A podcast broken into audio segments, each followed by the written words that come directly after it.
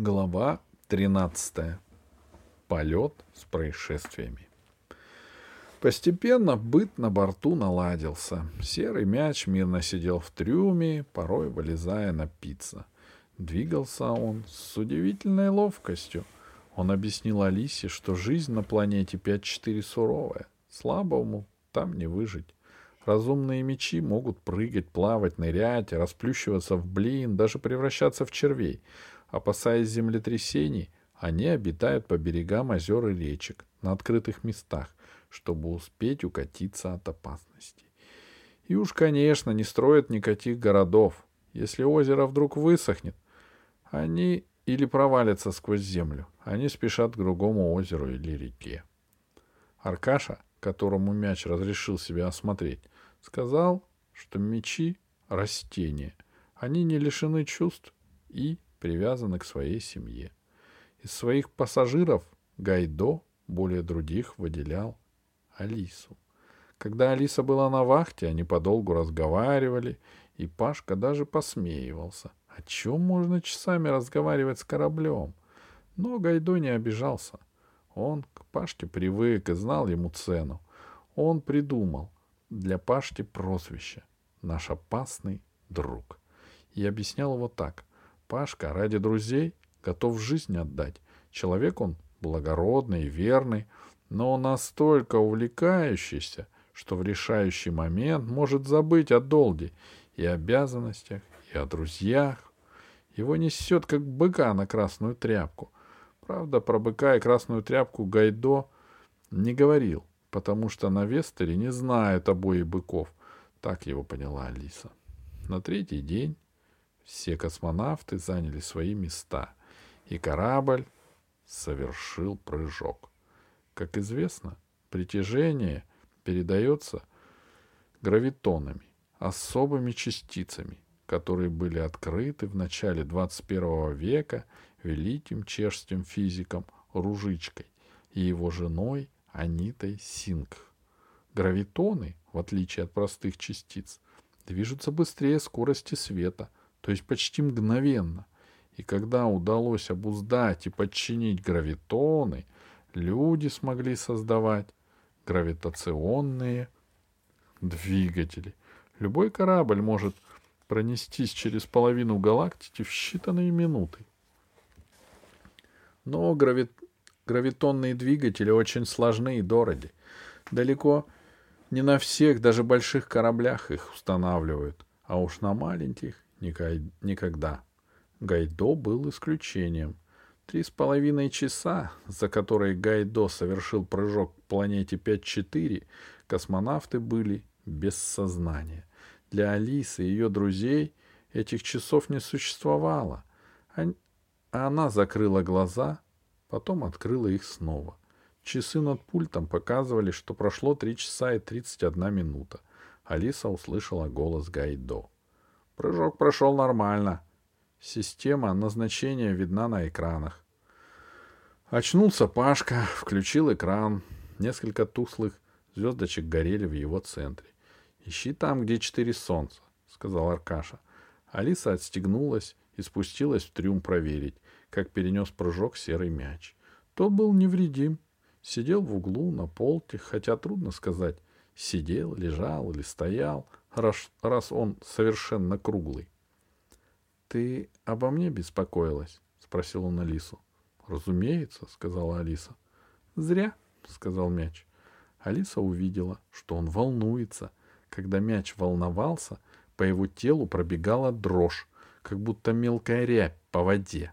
— Я тебя не понимаю, — сказала Алиса. — Это же естественно. — На свете нет ничего естественного, — ответил пронзительным голосом мяч, — потому что ты не должна меня жалеть. Ты должна жалеть. Ты должна желать моей смерти. — Я ничьей смерти не желаю, — сказала Алиса. — Ты еще не знаешь жизни. Ты еще детеныш. Как мои детеныши, ты думаешь, что все взрослые должны быть хорошими. Но если бы твоему отцу сказали, Выбирай, что тебе дороже, жизнь своих детенышей или чужих? он бы выбрал своих и стал убивать чужих. — Ты говоришь странные неприятные вещи, — сказала Алиса. — Я тебя не понимаю. Как будто у тебя свои дети. Когда поймешь, сказал мяч. Постараюсь, согласилась Алиса. Прости, мы давно знакомы, а я не знаю, как тебя зовут. Зачем тебе мое имя? сказал Шар. Оно опозорено. Шар забился в угол и замолчал. Странно, подумала Алиса, выбираясь из трюма. Сам говорил, что тоскует по своей семье. Казалось бы, повезло, подлетает к дому, а чем-то недоволен, говорит о смерти — Гайдо, словно угадал ее мысли, сказал. В мече пробудилась совесть. — А разве он до этого был бессовестным? — спросила Алиса. — Не знаю, — сказал Гайдо, — но у меня дурные предчувствия. Мне кажется, что он не тот, за кого себя выдает. — Ты думаешь, что он не с планеты 5-4? — Не в этом дело. Постепенно одна из горящих точек на центральном экране увеличивалась и становилась ярче. К исходу второго дня уже можно было различить на ней кольца вулканических кратеров. Алиса с тревогой наблюдала, как уменьшаются запасы пищи.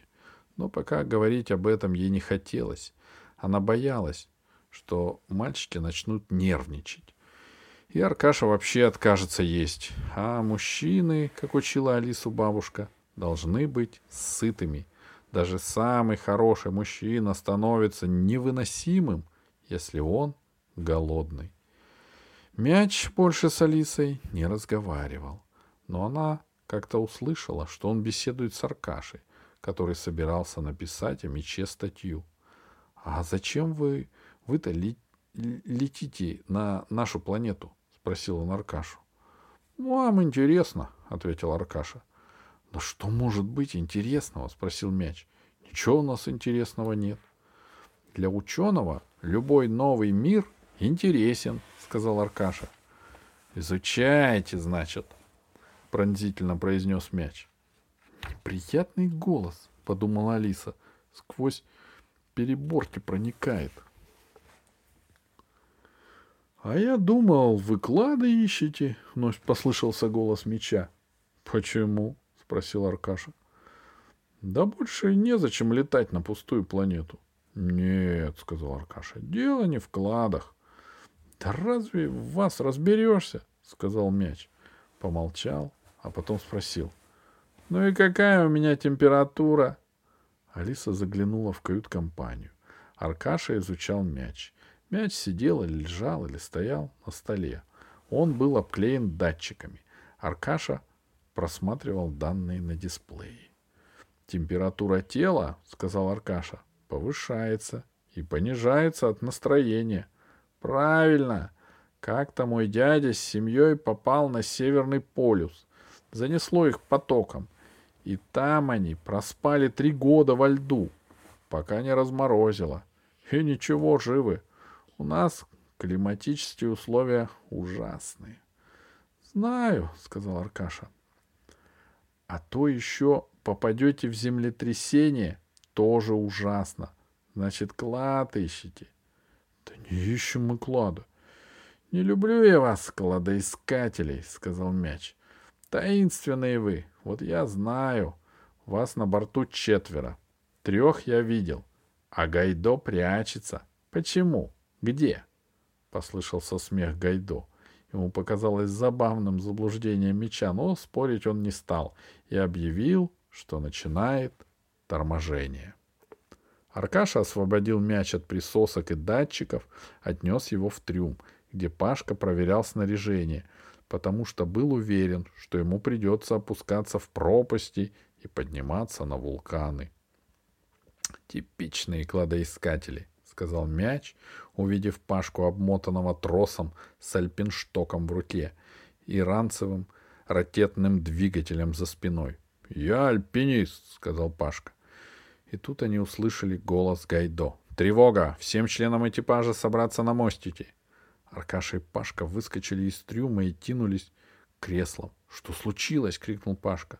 Смотри на экран, показала Алиса. По экрану быстро ползла зеленая точка. Вижу катер, сказал Гайдо. На мои позывные не отвечает.